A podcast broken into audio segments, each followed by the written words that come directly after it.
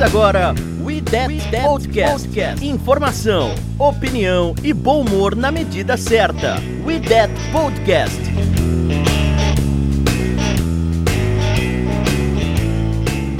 Olá, amigos! Bem-vindos a mais um We That Podcast. Você está ouvindo o número, a edição número 36 desse nosso humilde podcast. E desta vez nós vamos falar sobre mais uma vitória do Saints, com a atuação de gala de Ted Bridgewater, Michael Thomas, da nossa defesa outra vez. E para falar de tudo isso, estamos com o nosso time meio desfalcado, mas temos uma convidada especial hoje. With that, escalação. Começando comigo, eu sou a Jéssica Laíse, que vai apresentar para você o podcast. Espero que eu esteja na altura do Caio, que está com dor de garganta, por isso ele não está aqui com a gente hoje. E também comigo hoje eu tenho o nosso pequeno Ivan. E aí, Ivan, tudo certo? E aí, Gé, e aí, galera, tudo certo, né? Ganhamos de novo. Tá só felicidade por enquanto. Também comigo aqui o melhor analista de NFL que temos no nosso podcast. E aí, Igor, beleza?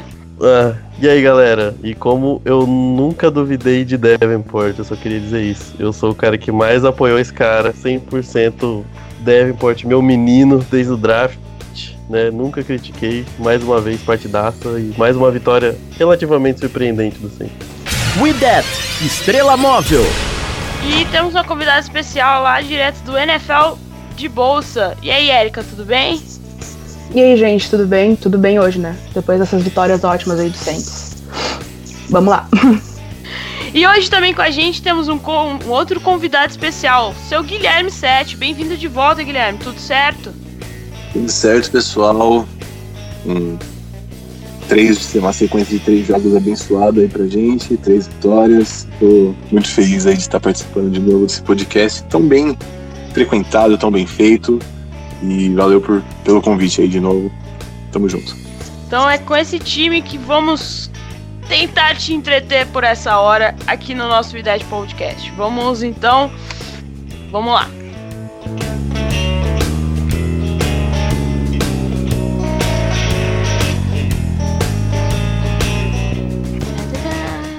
Time Caio colocar uma vinheta. Blá, blá, blá. Okay. Ouça e compartilhe no YouTube, Spotify, iTunes e demais plataformas.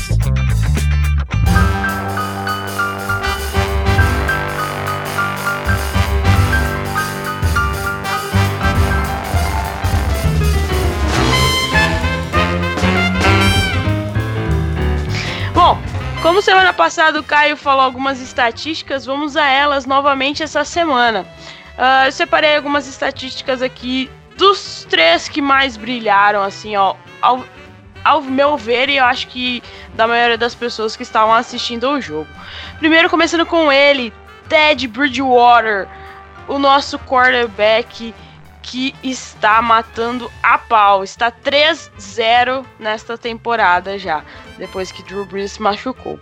Ele nesse jogo, ele completou 26 passes de 34 para 314 jardas e 4 touchdowns. E o pass rate, passer rating dele, né, o QB rating foi de 131.2. E o nosso quarterback ainda mostrou que sabe que tem alegria nas pernas e correu 8 jardas para nesse, nesse, nesse jogo de hoje. Oh, no jogo desse fim de semana. E, todo mundo tava criticando ele pelos seus passes curtos e tudo mais. E tudo mais, mas o Sean Payton mesmo tinha falado que tava com um playbook mais uh, conservador, mas dessa vez Bridgewater aproveitando também né, a fragilidade que o Tampa Bay Buccaneers tem contra uh, o passe, ele conectou passes de 42 jardas, 34 jardas, 33 jardas, tudo isso antes do terceiro quarto acabar. E temos nosso menino de ouro, Michael Thomas, que vale cada centavo que o Saints pagou para ele nesse novo contrato. O garoto assumiu a responsabilidade falou assim: não, toca pro pai que dessa vez eu vou ser responsável pela vitória. Uh, Michael Thomas terminou o jogo com 11 recepções para 182 jardas, desculpa, e dois touchdowns.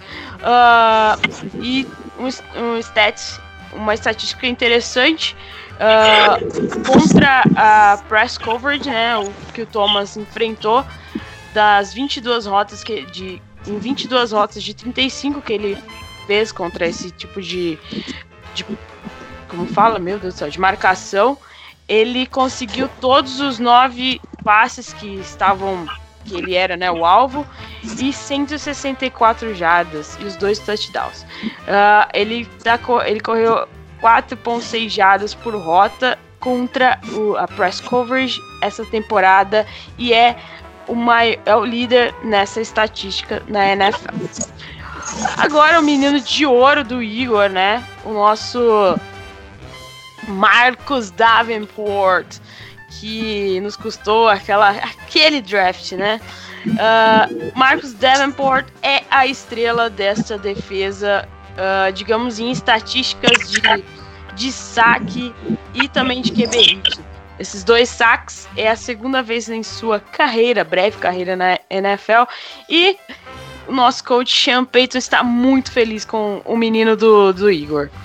Uh, essas são algumas das estatísticas, né, que valem a pena comentar agora no começo desse, desse podcast. Uh, e falando em estatísticas, eu acho que eu marquei em algum lugar aqui que deveria ter colocado. E algumas breves notícias que surgiram durante essa semana aqui. Só uma bem legal que aconteceu durante o intervalo do jogo. O nosso DE o nosso defensive end Will Smith, que faleceu, né, infelizmente, devido a, um, a uma briga de trânsito, né, se eu não me, se eu não me engano. Uhum. Ele. O Saints. O Saints. Uh, deixa eu parar de, de fazer igual o Paulo Antunes. O Saints, é, no, lá no Superdome, tem. O Saints lá no Superdome tem o anel, né, superior, que tem o nome, eles chamam de Ring of Honor, que fica para sempre lá, né, o nome dos jogadores e ou agora tem a do Tom Benson também. E durante esse jogo foi adicionado o nome do Will Smith no Ring of Honor do time lá, do estádio, do Mercedes-Benz Superdome. Foi uma cerimônia bem bonitinha, tava a família do Will Smith, a esposa, os três filhos, tava a dona do Saints, a Gail Benson, tava o Mike Loomis e mais alguém agora que eu não lembro o nome, me desculpem.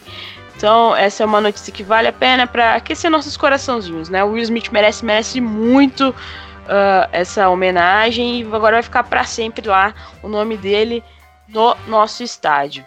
Outra notícia que eu destaquei aqui que o nosso quarterback Ted Bridgewater teve seu nome gritado pela torcida lá em Nova Orleans.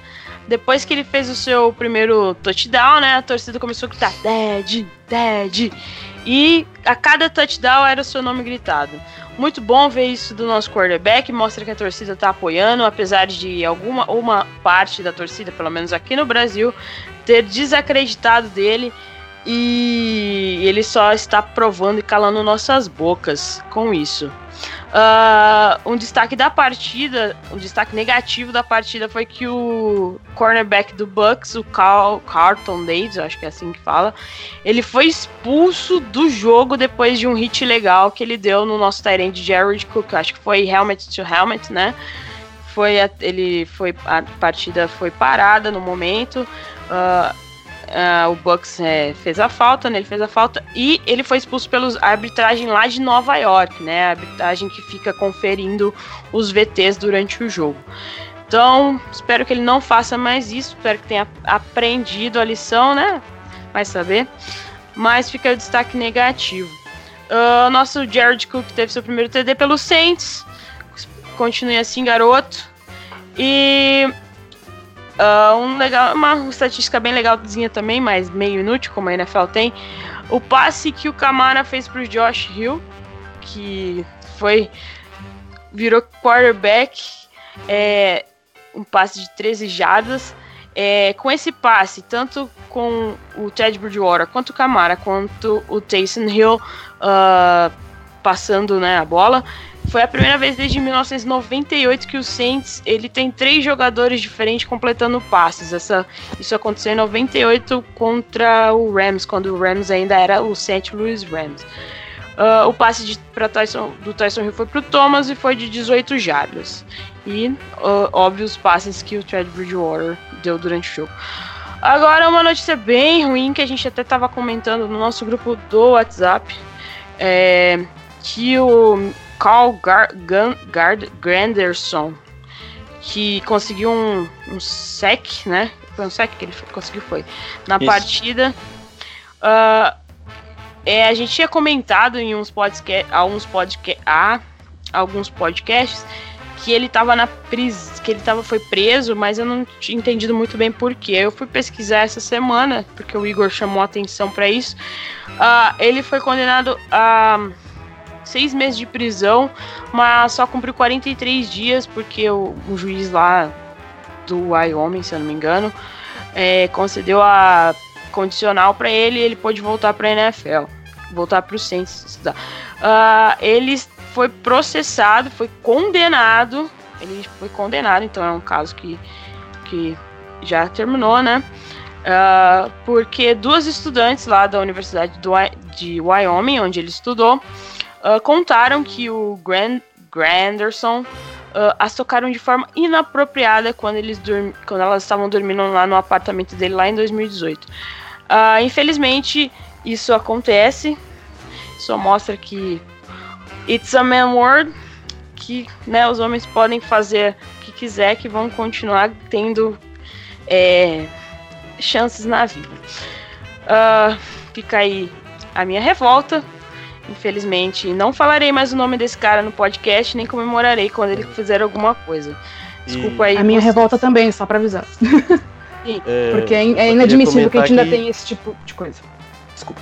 É, ele, foi, ele foi suspenso por dois jogos. Ele é condenado pela justiça por assédio sexual. É, ele cumpriu pena e ele foi. ah, Ficou dois jogos na, naquela exempt list, né? Normalmente o comissário coloca. É, ele é condenado pela justiça e a NFL colocou ele de volta. Então, se você quer entrar pra NFL, isso não tem problema. Agora, não ajoelha no hino e nem fuma maconha. Daí, daí você Hum. tem problemas maiores. Mas se você abusar sexualmente de duas mulheres, ser condenado pela justiça, você ainda tem a chance de voltar e jogar na NFL. Eu também, é, como a gente sempre comenta de jogadores como James Winston, como John Mixon, eu mesmo não. Tyreek Hill é outro que eu quero que, bom, enfim. É, eu não torço por esse cara e eu espero que ele seja um fracasso e caia fora, porque ele não devia estar na liga. Tem muito mais jogador que deveria ter essa oportunidade com uma conduta de um ser humano decente, então, então é isso. E- exatamente, fica um repúdio ao Saints também, né? Que dá uma oportunidade pra esse exatamente. jogador. Sim. É, não vamos Exato. defender só porque é a nossa franquia. não passem pano. E a partir de hoje, eu não eu, particularmente, não comemorarei nada que venha desse ser. Tal qual eu não falo o nome do quarterback do Buccaneers, eu não falarei o nome dessa pessoa. Ah, mas fica o registro. Vamos começar a falar de Saints então, né? Desculpa aí, a gente gastou um pouquinho dos 10 minutinhos do seu tempo. Mas vamos começar a falar do Saints. Vamos começar pela defesa. Igor, o que você tem a dizer do seu menino de ouro, Marcos Davenport? Eu acho que foi a melhor partida dele como sente. Ele, ele não só teve o sex dele, ele forçou turnovers, como ele criou outros sex. É, o sec do Sheldon Rankins é muito mérito dele também, porque ele faz, tira o, o, o Winston da posição dele, né? E então, mérito pra ele também, partida sensacional. É, vem melhorando muito a cada jogo. Sofreu um pouquinho contra o Tyron Smith no, no jogo contra o Cowboys mas teve também seus bons, suas boas, os seus bons downs. Vem se tornando um jogador mais inteligente, o que me preocupava, é, porque ele não teve um começo tão bom de temporada, principalmente contra a corrida. No jogo contra o Seattle ele já mostra, no jogo contra o Cowboys já fechou bem alguns espaços, é, causou alguns problemas, ele é muito atlético. E o crescimento dele é legal ver, porque a gente tira sarro, né, que, que ele é o meu filho, mas porque é um cara que eu não queria no Saints no draft, eu, eu admito isso, eu admito isso com tranquilidade. É um tipo de jogador que me incomoda, jogador extremamente atlético, mas muito no college, mesmo vindo de, um, de uma faculdade não tão renomada, né? É, mas vem crescendo a cada dia e vem é, fazendo bem o papel dele. Ele podia ter mais sexo, perdeu alguns últimos jogos, né? O Saints teve esse problema, principalmente contra, contra o Cowboys e contra. Principalmente contra o Cowboys. É, contra o Rams também, né? O ti- time podia ter um número maior de sexo, mas O Saints é um dos cinco melhores times pressionando. O Saints pressiona o QB adversário em quase 30% dos snaps, é uma média ótima.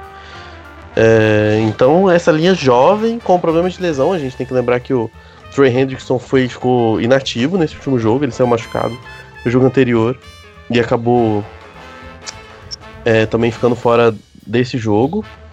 E vem criando problemas. Bom trabalho de todo e a evolução do Davenport é uma parte importante disso, porque a gente precisava de um jogador constante do oposto ao Cam Jordan até para tirar a pressão dele.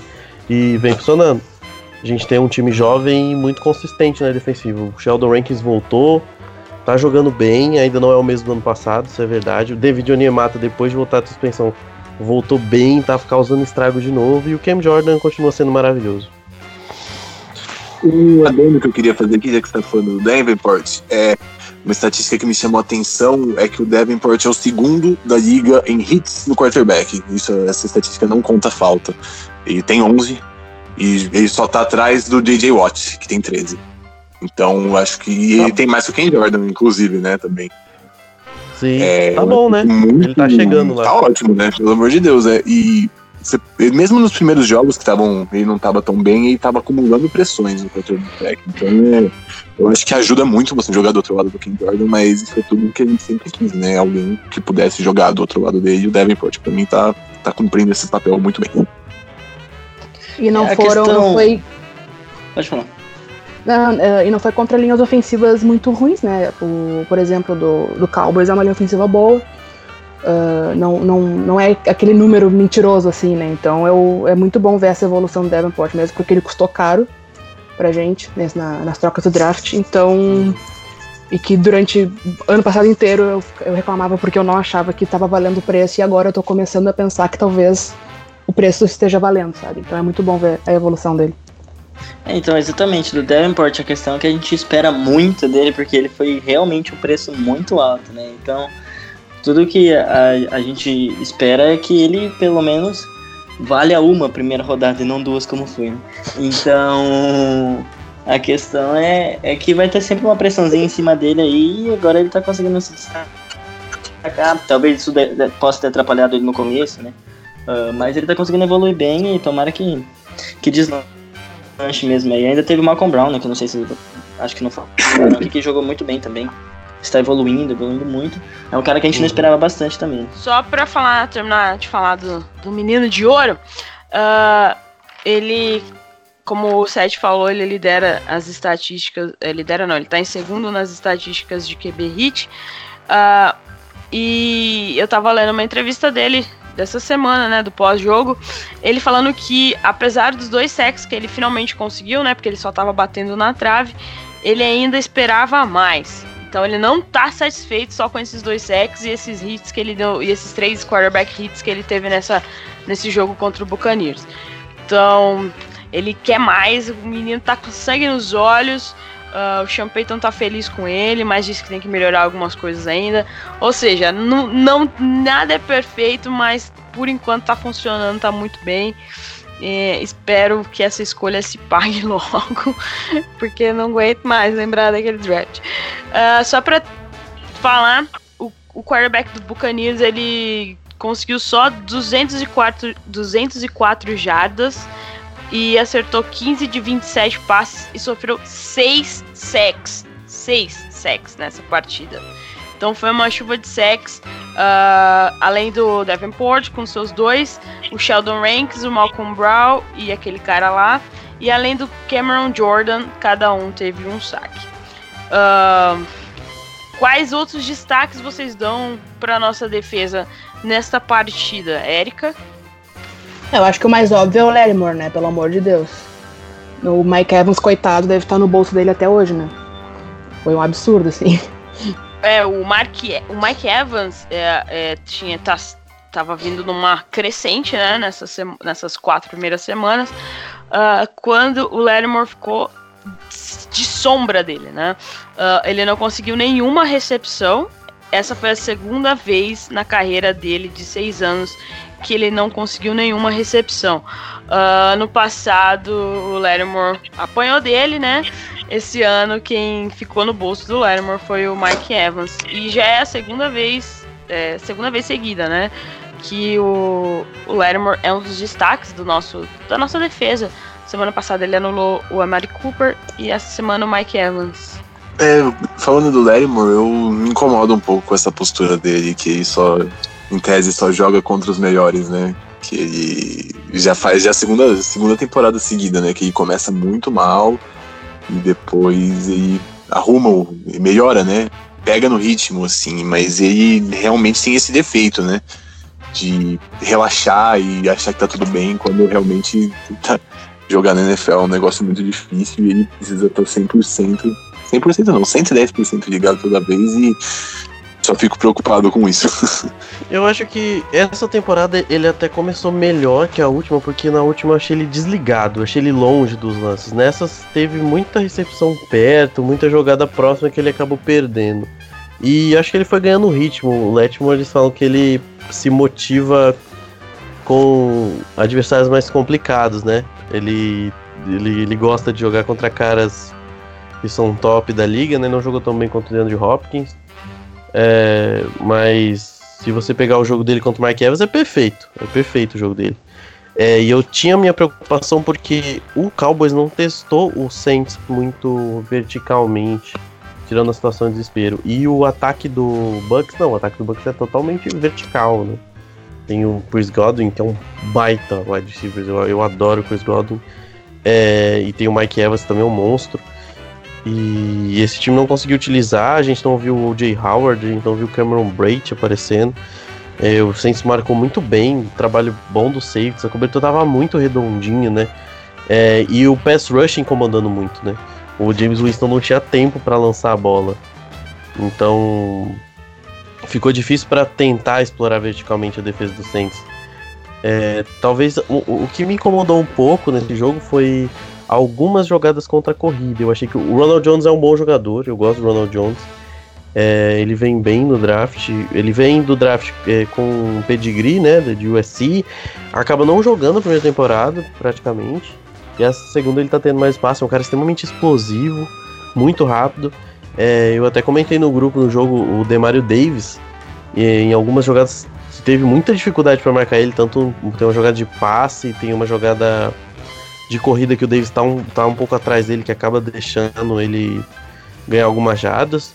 Mas uma partida sólida do, dos linebacks também não foram muito explorados no meio, no meio do campo. Mais uma vez, nossos safeties jogaram bem, sem espaços atrás, sem buracos, sem falta de comunicação. Uma coisa que eu acho que melhorou muito na defesa do Saints nesses últimos anos é como essa defesa se comunica. A defesa do Saints está o tempo todo conversando o Davenport, em todos os níveis. Você vê o AJ Clay cantando jogada, você vê a secundária mudando cobertura para adequar ao, ao ataque, você vê a linha o, defensiva se movimentando. É, então eu tô gostando bastante disso. A gente já teve defesas que não sabiam nem em que planeta elas estavam ou o que eles tinham que fazer. E, de, e esse ano a gente tem uma defesa que está muito comunicativa, muito inteligente, né? E, e isso está ajudando bastante. A gente está sendo uma defesa muito sólida, de poucos buracos de poucas big plays nessas, nessas últimas semanas, sabe?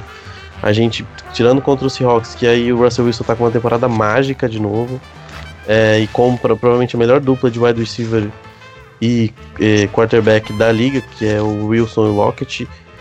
É, a gente lidou muito bem, e o Wilson teve jarda só em momentos que o jogo já estava ganho. O Deck e o Amari Cooper não conseguiram manter ter um ritmo, e agora de novo é, o, o, Mike Evans saiu sem nenhuma recepção, foram só três bolas na direção dele, nenhuma recepção. O Godwin teve um pouco mais né, é, de espaço, mas também nada absurdo, que eu, não vi nada, nenhuma falha gigantesca da defesa. Então isso é importante, a gente está bem sólido defensivamente. Era uma partida que eu, minha preocupação era essa. Eu sempre tenho preocupação quando o Saints atua contra ataques verticais. Contra a corrida, esse time não me preocupa. É, esse, o, é o melhor que o Demario Davis e o AJ Klein, por exemplo, fazem é jogar contra a corrida. Agora, contra times mais verticais, mais aéreos, eu fico um pé atrás e a gente lidou muito bem, né? Esse placar não, não condiz com o jogo, 31 a 24 não condiz com o que foi o jogo. Destaque também pro Eli Apple, né? Ajudando o Marshall Lattimore na cobertura, né? Uh, a gente que sempre tem um pé atrás com ele, mas nesse jogo ele também ajudou bastante e ficam aí um dos destaques para ele. Aproveitar e... e destacar o PJ Williams também, já que você destacou ele Apple, destacar o PJ Williams que ele é, foi relativamente bem nas coberturas, só se deu uma recepção outra que é de praxe, a gente sabe que o PJ Williams não vai fazer nada, não, é, sempre vai ter alguma coisa aí, e os tecos do PJ Williams, eu acho que ele é um cornerback, mas para mim ele é o melhor tacleador que o Saints tem. Ele sabe muito bem da teco, não perde um teco, eles são tecos muito, muito bons. Ele teve seis tackles na partida, um, um deles tackle para perda de jardas. O Pedilis é aquele cara assim que ele não vai contribuir espetacularmente, mas dentro das suas limitações ele tá jogando muito bem e jogou bem de novo. E falando do jogo corrido de Tampa, é, a nossa defesa também conseguiu segurar. É, só teve 94 jardas em 22 corridas. E essa é a 21 primeira vez. É a 21 primeira vez seguida, né? É, 21 jogos que o Saints não permite mais de 100 jardas corridas, né? Que a defesa do Saints não permite mais de 100 jardas corridas. Então isso mostra o quão forte está a nossa defesa né, nessa temporada, nesse começo de tempo. A gente é, é, começo de temporada ainda, não tá, a gente ainda tá quase no meio da temporada já. Mas isso é muito bom porque com, como a gente já discutiu no podcast passado, é muito interessante que a defesa se sobressaia uh, nesse momento que a gente está sendo do Breeze e tudo mais. E é legal ver a defesa. Eu só, eu só tenho um, uma, uma consideração contra a defesa que foi aquele último touchdown do Buccaneers, né? No garbage time, que a defesa parece que deu uma dormida e falou: já acabou o jogo, deixa os caras jogar aí. Mas é só isso mesmo. A minha. Fica aí meu ponto negativo para a defesa, se é que se pode ser considerado um ponto negativo. É, inclusive, esse touchdown que a gente tomou no fim é quase marca registrada do Saints, né? Eu acho que todo blowout que a gente ganha tem alguma jogada no final da partida que a gente fala, putz, os caras estão pensando no outro jogo já. Então, achei muito feio o lance, assim, tipo, parecia que estavam deixando o cara passar, mas é é, quem assiste bastante o Saints já vai, já vai perceber que é comum uma situação dessas realmente é condenável, mas acaba rolando bastante com essa defesa. E não podemos esquecer de falar do CJ Gardner Johnson. O cara tem 300 nomes, mas está aos poucos uh, se destacando, né? Nessa defesa do Saints, conseguindo mais já, é, conseguindo mais snaps na defesa, sem ser no Special Teams. E tá sendo muito útil agora nessa. Foi muito útil nesse último jogo do Saints. Sobre o Gardner Johnson, eu acho que é, a tendência é que ele ganhe o lugar do P.J. Williams, inclusive, daqui pra frente. Porque ele atua Sim. bem como esse terceiro homem de, de fundo de campo. Uhum. Entre o e os cornerbacks. Né? Então, imagino que, que ele consiga, eventualmente, o lugar do P.J. Williams eu acho que o Saints tem uma esperança porque dele ser versátil. Eu acho que ele é um cara muito atlético, a gente já viu alguns lances dele, né, até no jogo contra o Cowboys. É, e o como o Willis é muito pesado, apesar dele ser um bom tacleador, ele não é um cara que você quer marcando wide receivers rápidos, principalmente esses de slot. Então eu acho que o Saints tende a variar. Quando for uma jogada de corrida, eu até comentei com os meninos, se eu não me engano, depois do jogo. Quando for jogada de que parece mais corrida ou que o a, o ataque adversário tem uma formação mais pesada, com dois tight ends, etc., eu acho que o Brian Williams fica em campo. Agora, quando a gente lidar com times que jogam com, com mais wide receivers, né, 3, 4 wide receivers na maioria das formações, eu acho que o, o Garner Johnson vai ter espaço, porque ele é mais veloz e mais, é, mais ágil. E ele tem essa questão de ser um ser safety, né? Ele pode jogar em cobertura, pode variar com o Von Bell até. O Von Bell pode ver que o, até que houve uma mudança no posicionamento do Von Bell. O Von Bell era um cara de muito mais linha de scrimmage e muito mais tackles do que ele tem hoje. Ele já é um cara muito mais de cobertura. Ele já é um cara que fica mais no fundo do campo. Eu acho que é, o Saints quer buscar essa variação, até pela crescente do, do PJ Williams jogando perto da linha de scrimmage. Então o Saints e o Von Bell melhorou muito, muito na cobertura. É bizarro como ele, ele é melhor do que ele já foi. Ele, ele é um jogador que me preocupava até. Então eu acho que o Gardner Johnson deve ganhar espaço no lugar do P.J. Williams mesmo, é isso que o Seth falou. Sobre o Von Bell, você falou que ele melhorou bastante. O quanto disso será que tem a ver com ele estar tá no Eu, eu penso nisso toda vez que eu vejo jogando, porque ele tá jogando muito bem esse ano e eu tô com a sensação que a água bateu na bunda pra ele. Assim, tipo, ele precisa mostrar alguma coisa, senão ele, o Saints deixa ele embora. Então eu acho que o fato dele estar no ano de contrato tem bastante a ver com a performance dele esse ano. E ele melhora a cada ano, dificilmente perde tackles, e esse ano pra mim tá sendo um excelente safety. Eu acho que. Eu, eu acho que vale bastante, até porque o Saints draftou dois safeties no último draft. O Saquon Hampton foi muito bem no training camp, né? E o, o Gardner Johnson também veio, foi uma pique alta, né? Ele foi uma pique de terceira rodada. Então eu acho que meio que os safeties, tanto ele quanto o Marcos Willis, ficaram meio assim, opa, Saints, não, não é que a gente é. Tem lugar guardado aqui não. Então é melhor a gente se coçar. O Marcos Willis jogou bem, a galera pega pega demais no pé dele por coisas que eu acho que não são responsabilidade dele. O safety não é o, o deus da defesa, ele não tem que salvar todo mundo, sabe? É, não dá para correr pros dois lados ao mesmo tempo etc. Tem as designações e ele tem que cobrir a área dele. E, mas eu acho que contribui sim, contribui. O draft contribui, essa questão do ano de contrato contribui, mas eu acho que ele vai acabar arrumando um contrato bom. Não sei se com Saints, ou, né, vamos ver conforme as coisas vão andando. Mas eu acho que ele vai ter um bom contrato. Ele é um bom jogador. Ele é um bom complemento para uma defesa. Eu acho que ele não pode ser um, um, Você não vai ver o Von Bell sendo, por exemplo, um cara playmaker dessa defesa, apesar dele estar tá bem fazendo isso. Ele tá sempre perto da bola, né? Isso que eu falo. Ele melhorou nesse sentido. Ele tá sempre perto da bola, a bola parece que ele tá caçando o cara. Isso é bizarro. Mas eu acho que ele vai ter um bom contrato se ele manter essa toada. Assim. Não vai ser um top safety da liga pelas características físicas dele, etc mas ele tá galgando o caminho para conseguir ficar vários anos na liga.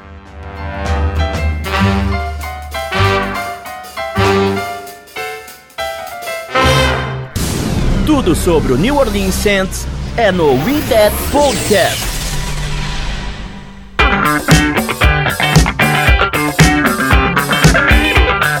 Então vamos para o outro lado da bola, né? Já falamos da nossa defesa.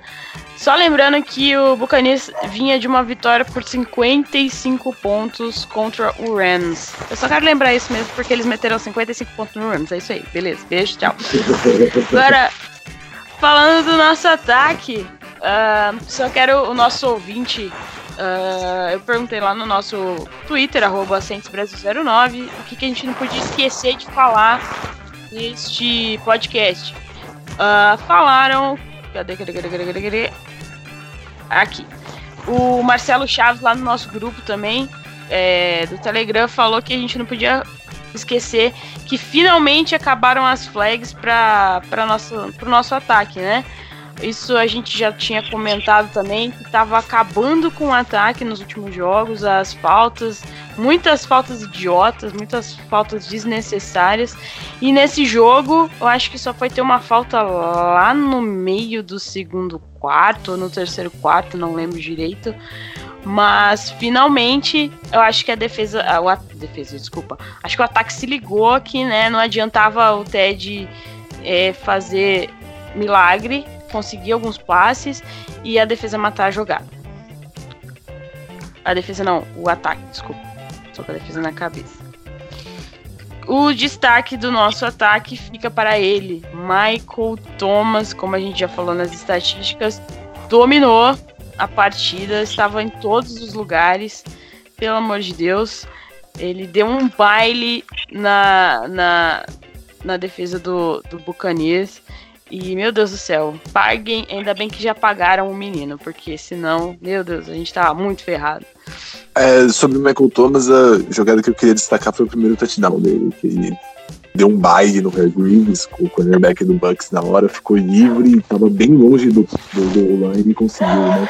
Assim, foi, foi muito bonita a jogada e ele, ele é único, assim, né?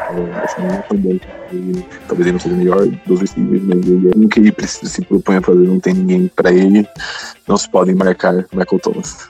É, a, eu acho que a questão da que o Michael Thomas para mim ele o diferencial dele é como ele, ele, ele é bom contra press coverage, né? Ele é um cara muito forte, ele tem bom trabalho de mãos. Ele não é tão rápido, mas ele, ele é muito veloz por, por é, é aquela aquela velocidade que engana, sabe? Ele sabe sair bem das rotas, é difícil ele ficar preso na marcação de algum de alguém atrapalhar a rota dele. É, ele se coloca bem nas zonas, na, defesa também. Sabe aparecer pro, pro quarterback. Ele é completíssimo, ele é completíssimo. É, eu acho que foi bom esse TD para ele. Eu acho que ele precisava desse TD também, porque ele, se eu não me engano, ele não tinha ainda nessa temporada. O Saints passou, se eu não me engano, 12 ou 13 é, posses sem marcar um TD. É, então ele voltando, o ataque ganhando ritmo. Cara, o cara, é, o cara é fantástico, né? A gente já pagou, vale cada centavo, eu acho que pagou pouco. Se aumentar mais, ninguém vai reclamar, não. E ainda é, tem gente que deixa ele de fora da, das conversas de melhores, melhor wide receiver da liga, né? Ele, tipo, ele tá entre, com certeza entre os melhores e eu acho que o Saints pagou, pagou muito justo por ele nessa, nesse contrato novo. Uh, mas o meu destaque do ataque, na verdade, é o McCoy e o, e o Ramchek, que foram dois monstros, né? Um, o, o Ted não sofreu pressão quase no jogo. O Ramchek já vinha de um baita de um jogo contra os Cowboys também, esse teve de novo. Então, esse para mim é um dos maiores destaques, assim, porque o Ted teve tempo, de, teve tempo de pensar, né, no pocket, pôde lançar quatro touchdowns, assim, que é a maior marca dele desde 2015, então e vale destaque também o Jared Cook, né? Que apareceu, aleluia. Recebeu touchdown, tomou uma paulada na cabeça que acho que fez ele acordar, né? E aí teve quatro recepções, 41 jardas, seis targets pra cima dele. Então ele apareceu pro jogo. Foi bem importante, é muito importante que ele apareça, porque, como a gente fala, os Saints provavelmente deve, deve buscar algum outro recebedor no mercado, porque só temos o Michael Thomas. É, a gente sabe das limitações de Ted Ginn, de outros wide receivers que eu nem lembro mais o nome dos outros que a gente tem. Tricon Smith está lesionado, voltou de lesão, se não me engano, né? Mas também não, não apareceu. É... O Saints é muito, muito, muito debilitado no jogo aéreo quanto a recebedores. Né? Só tem o Michael Thomas, Jared Cook que precisa aparecer porque é o que a gente tem, e o segundo que sempre aparece é o Alvin Kamara, que é running back. Então, a questão é que o Cook precisa aparecer porque, assim, a gente sabe do que o Michael Thomas é capaz, que ele vai conseguir levar jogo sozinho, assim. Mas não dá para contar sempre, assim, né? Contra o Bucks, que tem uma secundária ruim, isso aconteceu, mas vai pegar um time que tem faz uma dobra no Michael Thomas aí, se ninguém aparecer, vai ser difícil, ainda mais com o Ted de QB aí, porque a gente sabe que, por mais que o Ted foi maravilhoso, espero que continue assim. Se for mediano, já tá bom. Mas é. O Saints vai precisar correr atrás de algum outro recebedor. Não tem como. E o Saints. Eu acho que uma, uma. que casou muito o jogo aéreo do Saints com as. com o da defesa do Bucks, né? A gente explorou muito bem, é um time muito jovem, é um, são uma secundária jovem que já não vinha jogando bem. É, e o Saints soube explorar, soube explorar isso e é, e aquela questão, nesses, nesses jogos, pode ver que o Camara nem correu tanto com a bola, mas porque não havia necessidade de ter um jogo corrido, de atacar o meio. Não era interessante você ficar atacando o Ndam Kong Su, o Vita Veia, ou o Conan Alexander pelo meio da linha. O, o Saints foi inteligente de trabalhar a secundária desses jogadores jovens, é, dessa secundária fraca, né?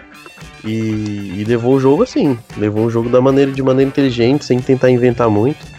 É, teve todo mundo para você ter, igual a Jack comentou, né? Deu as estatísticas, todo mundo passando bola. Teve o, o Ted Bridgewater passando bola. E teve dois jogadores que não são quarterbacks passando bola, que é o Taysom Hill e o Alvin Kamara. para você ver como, como o, o, Saints teve facilidade e foi criativo com o gameplay para cima do, da secundária do, do Bucks, né? É, e, mas vamos ver contra secundárias mais fortes se a gente consegue criar isso, né? Consegue com o gameplay manipular a defesa e abrir espaço para jogadores como o Ted Guin e o Jared Cook aparecerem. O Traquan Smith, o Ivan tinha falado que ele não apareceu. Ele machucou, parece que machucou de novo o tornozelo, tornozelo né? Que tava, que tava machucado e ele saiu no meio do jogo. Nossa. E não, ah, ninguém falou nada se é o mesmo tornozelo, tornozelo que tava machucado ou não. Então, Vamos ficar de olho aí no injury report dessa semana para ver como ele vai estar. Tá. Mas é, eu acho, eu também acho que o Saints precisa procurar alguém para fazer dividir a carga com o Michael Thomas. Obviamente a gente não vai conseguir achar ninguém tão brilhante contra o Thomas, mas se tivesse alguém que já fosse um dois quartos do que o Michael Thomas é, já tava bom pro Saints. Ia ajudar bastante no nosso jogo aéreo. Eu só ia comentar que eu acho que o Saints se esforçou muito para é, conseguir colocar o Jared Cook na partida e recebeu acho que seis targets no primeiro e no começo do segundo quarto já. E parece que alinhar ele mais perto da lateral, onde geralmente alinham os receivers, pode funcionar, deixando ele numa cobertura homem a homem.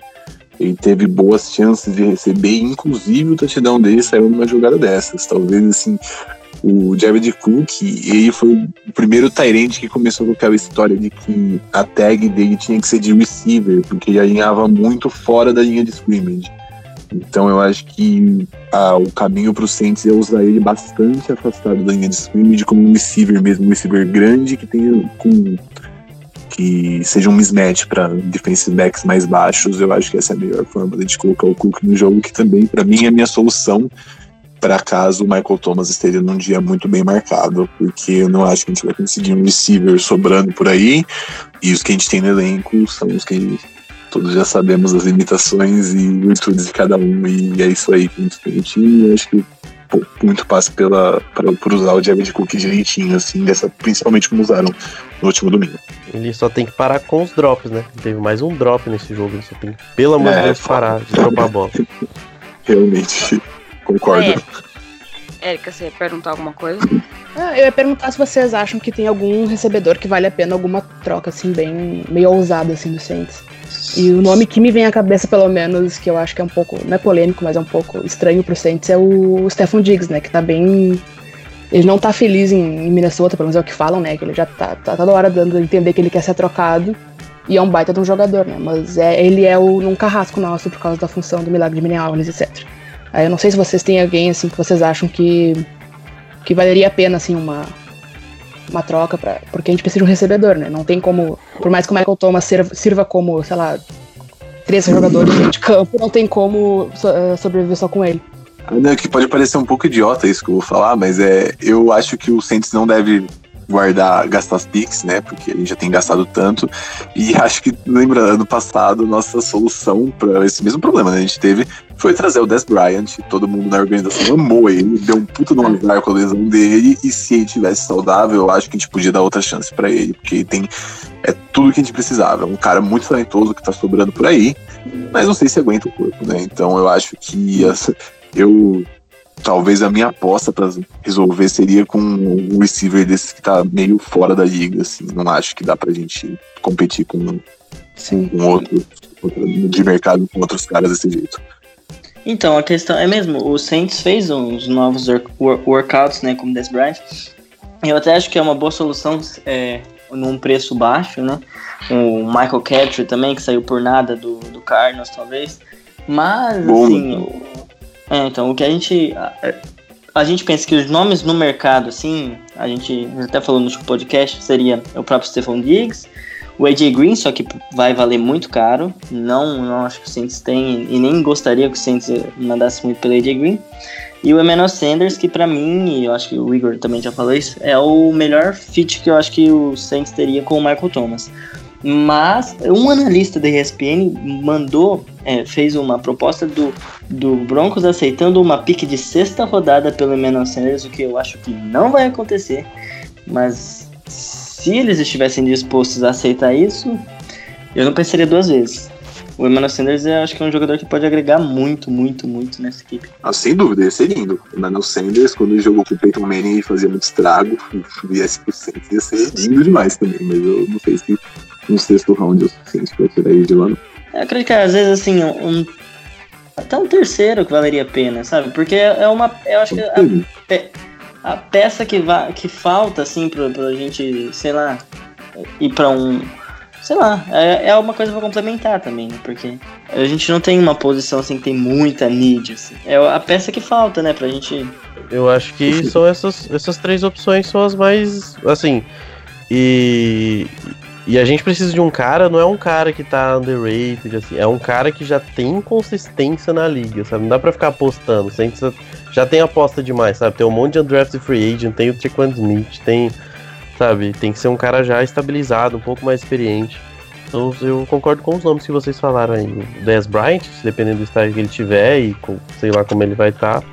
E, e aí os três que o Ivan falou, o Sanders, o Diggs ou o AJ Green, teriam opções, mas dentro daquelas limitações já, já comentadas também.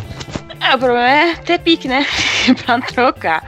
Uh, mas agora vamos falar dele. Aquele que estava sendo altamente criticado, ninguém acreditava no menino, mas ele está aí, calou a nossa boca, calou a boca de muita gente que, que, que queria Taysom Hill no lugar dele, Ted Bridgewater. O menino ele brilhou, brilhou muito neste jogo contra o Buccaneers. Uh, como você, a gente, vocês já comentaram, uh, destaque para a linha que segurou bem, deu bastante tempo no pocket para ele, ele pode pensar para fazer as jogadas e a química entre Ted Bridgewater e Michael Thomas está sensacional, sensacional demais. Isso prova que o Michael Thomas não depende de um QB igual Drew Brees para ser bom. Ele é bom, ponto. E é muito bom o Ted Bridgewater também tá mais entrosado com a equipe, tá, teve tempo de pocket, tá feliz, torcida gritando o nome dele. É, o, o Sean Payton confiando no menino. Menino não, né? Que já tá velho. Confiando no, no, no, no Bridgewater. É, isso é bom. É, dizem que o, o, o, Breeze vai voltar talvez depois da bye, né? Contra o Falcons. Eu espero que sim, que se o Bridgewater segurar mais dois jogos desses três que temos antes da bye, dá para segurar o, o, o Breeze para voltar contra o Falcons. O Breeze estava lá na sideline, tava com os dedinhos todo enfaixado. Ele postou no, no Instagram dele um vídeo dele treinando já com bola, mas ainda tá. Parece que ele ainda tá com dor e tudo mais. Mas é isso aí. O que, que vocês acharam de Tedinho nesta partida? Antes de falar do, do Ted, só posso terminar de dar um destaque para a linha ofensiva, se me permitir, só uma estatística rapidinho. Pode. É, a gente enfrentou um, um, time que dependia muito do pass rush para gerar problema. E, e provavelmente tinha, tem o melhor jogador defensivo da temporada até o momento. O Shaquille Barrett não fez nada o jogo inteiro. Nada. Anulou, o Armstead anulou o Shaquille. O Armstead veio, da pior partida dele como um Saint e ele anulou o Shaquille. Foram 14 jogadas de passe e o Shaquille não fez nada. Ele não ganhou uma disputa. Não é que ele ganhou e foi pro outro lado, ou o Ted soltou a bola mais rápido, veio pressão. Não, ele não conseguiu nada, nada, nada, nada. Ele foi anulado o jogo inteiro. É, tanto no passe contra a corrida, ele não gerou problema nenhum pro ataque do Saints, nem parecia que ele estava em campo. Né, e é um cara de 9 sacks em 4 jogos. Quer dizer, é fantástico o trabalho. Belíssima cabeça também do, do Armstead para voltar é, a ser aquele jogador que a gente sabe que ele é, que ele é um dos melhores left tackles da liga. É, perfeito, perfeito. A linha ofensiva por, por dentro também jogou bem, que, que não estava jogando bem. Foi um bom trabalho do McCoy contra o passe. O McCoy ainda não cedeu nenhuma pressão e nenhum sec por dentro da linha. É, então, assim, mais uma baita escolha de draft e a linha ofensiva voltou fantástica para esse jogo. Foi perfeita. Só queria pontuar isso antes da gente falar do nosso querido Ted. É, sobre o Ted, eu achei que esse jogo foi incrível para ele. É, foi um grande passo para frente, assim, claramente. Ele estava muito limitado, não tentava passes mais de 10 jardas no ar e o jogo foi incrível para. Ele jogou muito bem, muito bem. Eu já vi gente falando que talvez foi a melhor partida dele na carreira. Não acompanho tanto para dizer isso, mas não duvido que tenha sido, pelo que a gente viu. E quando o Luiz machucou, quando falavam em seis semanas fora, a gente planejava assim, tipo, ah, quem sabe o Bridgewater consegue ganhar três dos seis jogos. Já foram três e ele ganhou esses três. Então eu acho que faz a gente pensar, né, se o substituto do Breeze não tá no time, né? Então, não que tenha o mesmo talento, mas se a gente consegue ganhar com ele, né? É algo a se pensar. Tem muita gente, muitos analistas essa semana da NFL falando que depois dessa partida o Ted provavelmente vai estar tá na mira de muitos times que precisam de quarterback. Uh, mas precisamos ver como ele vai se sair né, nesses últimos, nesses próximos três jogos, digamos assim. É, lembrando que ele vai ser free agency, free agent, desculpa, uh, ao final da temporada, porque o Saints só deu um contrato de um ano para ele, então obviamente os times não vão trocar ele por escolha de draft por nada. Os times provavelmente vão esperar ele virar free agent para poder fazer, tentar contratar ele, etc. Então, igual o Sérgio está falando, vocês acham que vale a pena dar mais um ano de contrato pro Ted ou os torcedores calmam? Vale, vale muito a pena, cara. Vale muito a pena porque você olha no mercado, você não vê nenhum outro QB que pode fazer o que o Ted faz. A gente provavelmente no draft não deva encontrar no, no futuro próximo aí, a não ser que a gente pegue uma pique muito alta. O que também parece que não irá acontecer. A gente não deve encontrar um QB que QB que possa surpreender assim tão facilmente. E é, é legal isso, né? Porque a gente só deu um ano de contrato para ele, provavelmente ele não ia ter tempo de jogo nesse ano, né? Ele deu sorte, entre aspas, aí com a lesão do Bruce. E a não ser que ele mostrasse alguma coisa nos treinos, eu acredito que no final da temporada o Saints podia até se desfazer dele, alguma coisa assim, ainda, ainda mais com o hype que o povo tem com o Taysom Hill, né? Então, eu acho que foi ótimo para ele. O, como o Caio fala bastante, o Sean Payton, ele, ele conhece muito sobre QBs, ele escolheu o Ted para ser o reserva, sabe? Tá confiando no Ted e a gente tá vendo que o Ted realmente tem potencial não para não pra ser um cara, como o Seth acabou de falar, ele nunca vai chegar aos pés do Breeze, assim, muito, muito difícil, ele... É muito difícil qualquer quarterback, né? A gente tem uma... A nossa base é muito ruim, né, para falar, porque a nossa base é muito alta para QB.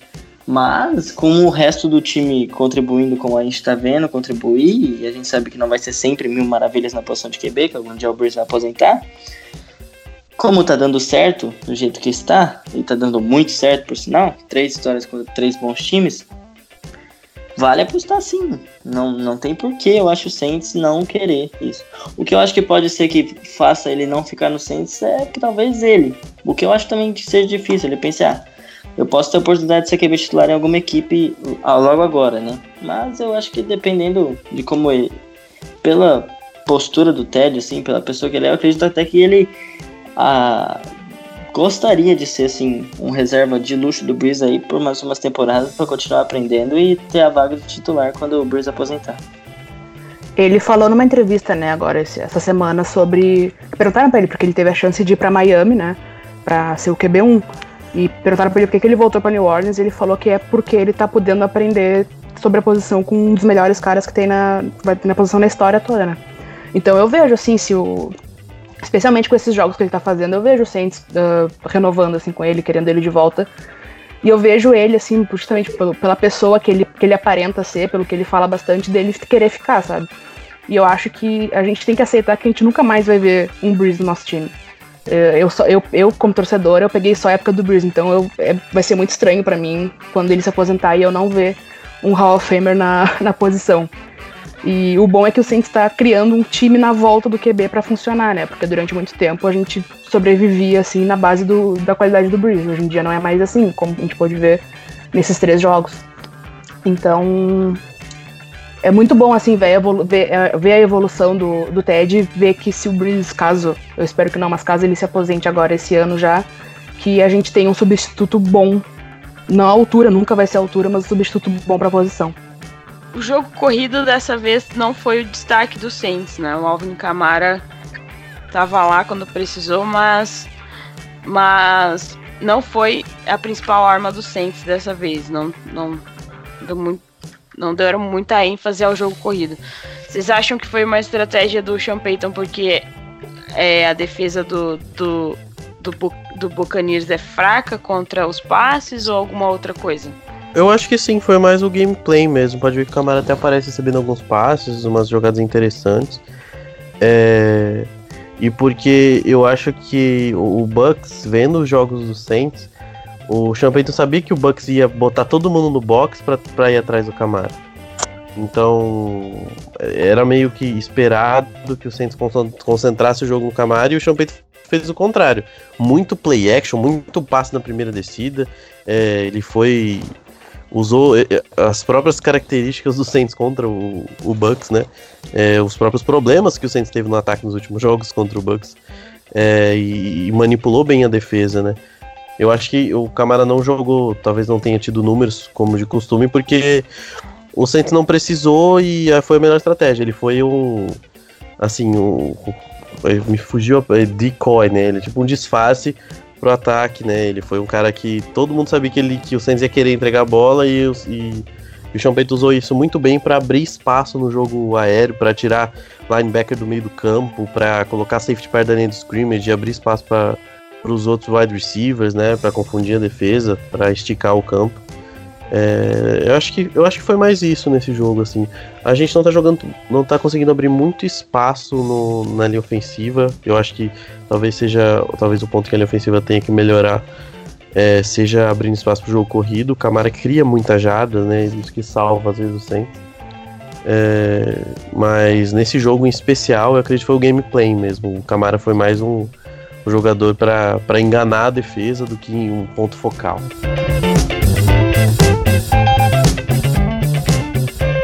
That Podcast.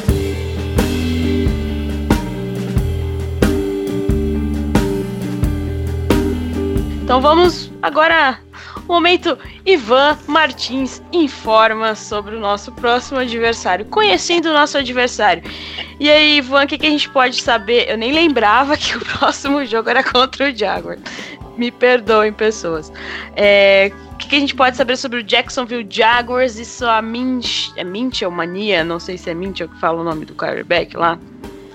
Eu vou falar Minchel, então espero que seja assim.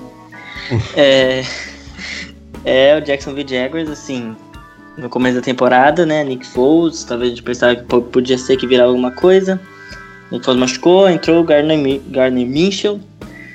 É um cara que surpreende todo mundo em quatro jogos e meio ali, quase cinco. Ele tem nove touchdowns, apenas uma interceptação. É um QB assim de sexta rodada, que ainda vai errar bastante, mas por enquanto vem se mostrando sensacional. Apesar da, da campanha da equipe, até esqueci de falar, é de duas, duas vitórias e três derrotas, vai ser um time razoável, o Jacksonville Jaguars mesmo.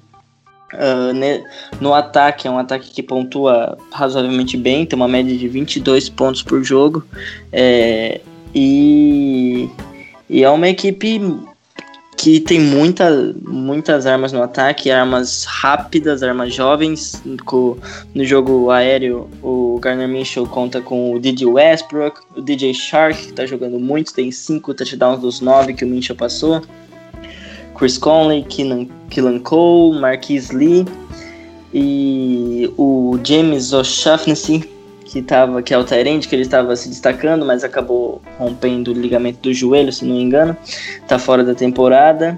O seu substituto vai ser o Swain, que jogava no, no, no Dallas Cowboys. É um jogador razoável. Talvez o Saints não terá muitos problemas com Tyrants, até porque saiu muito bem no último, no último jogo já contra os bons Tyrants do Bucks. Jogo terrestre, teoricamente, é para ser um, era para ser um problema. Leonard Fournette tem muito nome, tem 512 jardas, é um bom número aí na temporada.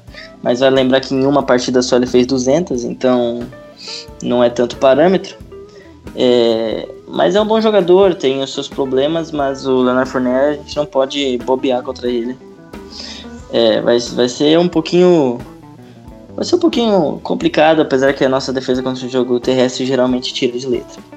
É uma linha, uma linha boa, uma linha razoável até, cede dois sacks e meio por jogo. Então, assim, se a nossa linha continu, se a nossa linha defensiva continuar bem, acredito que a gente vai dar trabalho pro Garner Minchel e é um cara que não tem medo de soltar a bola, de soltar o braço. Então, se ele for pressionado, é, adianta muito, muito, muito para a defesa. Agora vamos para a defesa do Jaguars. É uma defesa que tem bons nomes, né? mais uma linha defensiva muito boa que a gente vai enfrentar. Marcel Darius, Calex Campbell, Josh Allen, Inga Koe são os jogadores principais dessa linha defensiva. O Josh Allen e o Calais Campbell já tem 3 sacks cada na temporada. É uma defesa que não é tão boa contra o jogo terrestre. O corpo de linebackers não tem bons nomes, tirando o Miles Jack. É, Miles Jack tem o Quincy Williams, que tá, tá, tá até jogando bem, o Leon Jacobs, mas não é um, uma defesa que tem números extraordinários. É, cede mais de 130 jardas terrestres por jogo, então pode ser que é mais uma partida que o jogo terrestre nosso vai ser bem importante. Isso é muito bom para o Ted não ficar sobrecarregado. Até porque o, a secundária tem o AJ Bowie, o Jalen Ramsey não joga provavelmente, tá com problema nas costas, e não sei se é só problema nas costas, se é também a questão dele querer sair do Jags e tal. Mas quem tá substituindo ele até que tá fazendo um trabalho decente, apesar de terem cedido 34 pontos para o Panthers. É, DJ Hayden, Tree eu tenho uns nomes muito complicados nesse time. E a, a, os safeties aí são os caras, são jogadores que tacleiam muito. Eu acho que isso diz muito do corpo de, de, de, linebackers que talvez não seja, não está sendo muito efetivo contra o jogo terrestre, mas os safeties, o Ronnie Harrison, o safety do, do Jaguars, é o líder em tecos da equipe. Então, eu acredito que muito vai assim pela pelos problemas que eles estão tendo contra o jogo terrestre.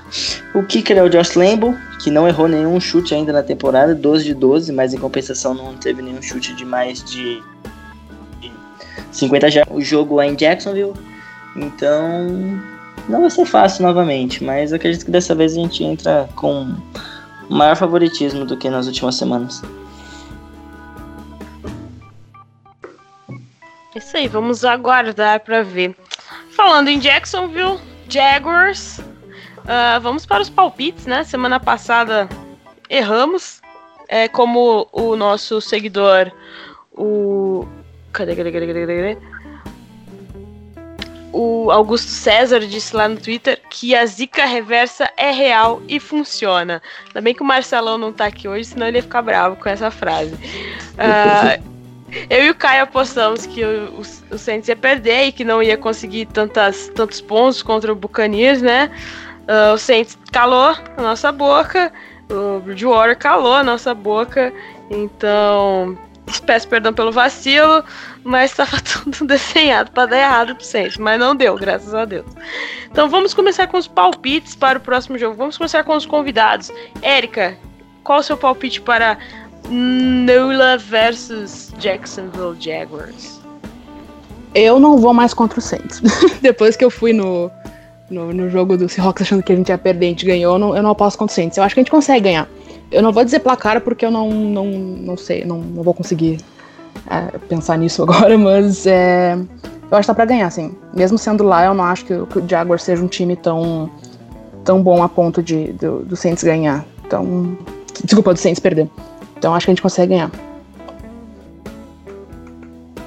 Guilherme?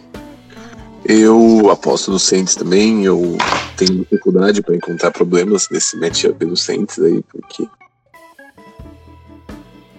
mexeu com o Didi Shark é uma boa conexão.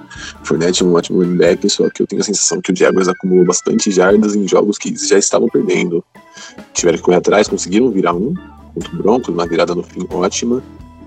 Mas é, eu aposto no Saints sim, mas não sei se vai ser tão tranquilo que nem foi contra o Bucks, não. Se eu fosse para dar uma pontuação, talvez fosse um 23 a 17, algo assim, mas acho que a gente leva por uma posse esse jogo aí. Ivan? É, eu também acho que vai ser um jogo difícil, mas que a gente deve levar. É, vai ser um placar, eu acredito, né? Que seja um placar mediano também, algo em torno de uns 24 a 20, coisa de uma aposta também, porque é o Saints. Talvez vai estar 24 a 13, faltando 10 segundos a gente vai tomar um touchdown, assim, só pra, né? Negócio parecido assim no garbage time. Espero que a gente não sofra mais uma vez. Mas eu acho que a gente leva, assim, tem tudo para levar. Dessa vez também não apostarei contra o Saints. Eu acho que vai ser uma vitória, como vocês falaram, não vai ser fácil. Eu acho que não vai ser tão fácil contra o Buccaneers como foi contra o, o Bucks, mas eu acho que o Saints tem condições de ganhar lá na Flórida do Jaguars. Igor? Ah, eu acho, assim, eu não acho o time do Bucks ruim, mas eu não acho que esse time também seja algo que vá atrapalhar o Saints, assim. É o o McCaffrey fez um estrago em cima do, do linebacker Quincy Williams. Tem um clipe do Quincy Williams tentando marcar o, o McCaffrey no Twitter. Que, meu Deus do céu, o Quincy Williams está perdido ainda no campo do Panthers, procurando o, o Christian McCaffrey. Então talvez seja isso para explorar. É, a maior dificuldade é parar essa linha defensiva. É uma linha defensiva muito forte. E uma secundária muito forte, né? É, eu acho que provavelmente o Saints vai. Eu não sei se o, o Ramsey vem pro jogo. É, então o Saints provavelmente vai explorar muito o meio do campo contra esses linebackers e, e essa falta do, do Jalen Ramsey. É, e o Minchel é explorar a, é a juventude dele, né? Ele tá inspirado, ele tá fazendo ótimos jogos, ele jogou bem também contra o Panthers. É, e é pressionar ele, pressionar, pressionar, pressionar. É um grupo de wide receivers também muito jovem. Eu acredito que o Saints tem uma vantagem quanto a isso. É um time mais experiente, é um time que já enfrentou gente mais cascuda e se deu bem é, tem que não pode ir relaxado. Eu acho que é uma coisa muito importante para o Saints não encarar esse jogo como um jogo tranquilo. É um jogo chato, e mas acredito que dá para vencer. Eu acredito num, um 28 a 17. Assim. Já que o Igor deu a deixa, como fazer um comentário, uma previsão de uma partida com muitas jardas com o Camara, já que o McCaffrey bateu aí nos 60 jardas contra o Jaguars, tô, tô esperando um jogo similar do Camara olho nisso. Quem tem melhor no Fantasy aí vai ter um final de semana bem feliz. Espero que não, porque eu vou estar jogando contra um cara que tem o Camara no time. Você pode ganhar. Mas o Camara pode. Calma. Fica com calma. Bom, galera, vamos já então para as nossas. Para nossa despedida. Não, vamos. Não, peraí, peraí, peraí, peraí. Vamos lá. Então é isso, galera. Esse é o nosso podcast. Desculpa, isso ficou meio comprido. Mas primeiro eu vou dar, antes das nossas despedidas, eu quero mandar um alô para os nossos ouvintes e também os nossos torcedores que estão lá no nosso grupo do Telegram. Uh, dessa vez o salve vai para o Carlos Carvalho, que está jogando o nosso Fantasy e foi o maior pontuador desta rodada na Liga Jordan.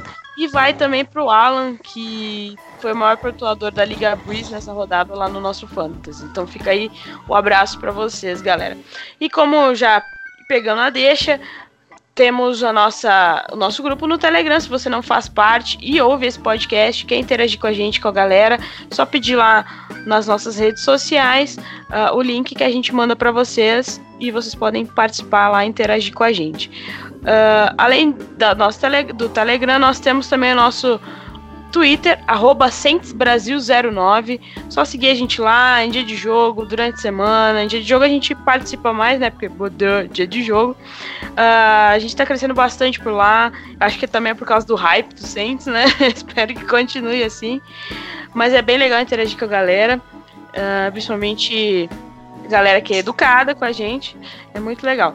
Se você tem o Facebook, Curta a nossa página lá, é só procurar Saints Brasil. Somos a primeira página que aparece na sua pesquisa. E temos o nosso Instagram, só procurar por Mundo Rudete. Mundo Rudete no Instagram, estamos lá também. Uh, o nosso blog, centesbrasil.blogspot.com matérias quase todos os dias, assim, quando a gente tem tempo. Mas tá tentamos atualizar o máximo possível com notícias, artigos e muito mais sobre o Saints em português. Uh, agradecer aos nossos convidados, Érica, faça seu merchan aí, como a gente te acha, etc. Obrigada por participar hoje com a gente. É, eu que agradeço o convite, eu adoro sempre vir aqui falar, falar umas bobagens com vocês, da minha parte, né? Mas é, é sempre bom. Uh, bom, eu tô. Eu sou colaborador do NFL de Bolsa, né? Que é arroba NFL de Bolsa todo lugar aí, no Instagram, no Facebook, no Twitter. E dá pra me achar também no meu perfil pessoal, que é arroba Erika Barros, que eu também tô toda hora lá falando bastante bobagem, torcendo muito e gritando bastante pelo Saints. Uh, muito obrigado, gente, pelo convite. Adorei fazer parte de novo. Guilherme, muito obrigado aí por participar aí hoje com a gente. Seja sempre bem-vindo de volta. Seja é, sempre obrigado vocês pelo convite. Opa, obrigado vocês pelo convite aí. Valeu pela, pela conversa. Muito bom e vamos continuar torcendo aí, porque quanto melhor o Saints for, mais gente vem atrás, mais gente escuta a gente. Então, seguimos aqui com o Saints, seguimos aqui ouvindo esse podcast. Valeu pelo convite. Igor, muito obrigado aí, como sempre. Ótimos moment, é, comentários pontuais os comentários pontuais mais longos da história dos podcasts futebol americano, mas tamo aí, obrigado, galera. Até a próxima. E vamos aí, vamos aí. Se, se Deus quiser, mais uma vitória. Ivanzito, valeu. Valeu, Jé. Valeu, galera. Torcer, vamos ganhar mais uma aí, tudo certo. 18-1. É logo ali. Galera, muito obrigada por vocês terem ouvido o nosso podcast. Abraço pro Caio, que se recupere logo da garganta, porque é a ferramenta de trabalho dele, né? Digamos assim. Beijo pra guriazinha dele, que tá cada dia mais fofa. E muita sorte na reforma da casa, morando dentro da casa, né? Sabe como é reforma de casa, você morando dentro. Beijo também, abração pro Marcelão, que não tava aqui hoje porque a Mari, a filhinha dele, quebrou o braço, tava no hospital. Beijo da tia Jéssica pra Mari, melhoras. Alguém, por favor, escreva Who That Nation no gesto da Mari e tire foto para nós, por favor, Marcelo. E melhoras para ela e abração pro Marcelo. Isso aí, galera. Uh, desculpa qualquer coisa Beijo, que eu não Léo. sou. Ah, e pro Léo, coitado do Léo, tô trabalhando, esqueci do Léo, tadinho. Desculpa, Léo. É, e abraço pro Léo também, que deve estar trabalhando, coitado, que os horários dele são meio bizarros, segundo ele, segundo ele lá no aeroporto. Uh, galera, muito obrigado por ter ouvido a gente. Desculpa, eu não sou o Caio, desculpa as gaguejadas. Mas com essa galera que tava aqui hoje comigo, deu tudo certo. Uh, até a próxima e. Who that?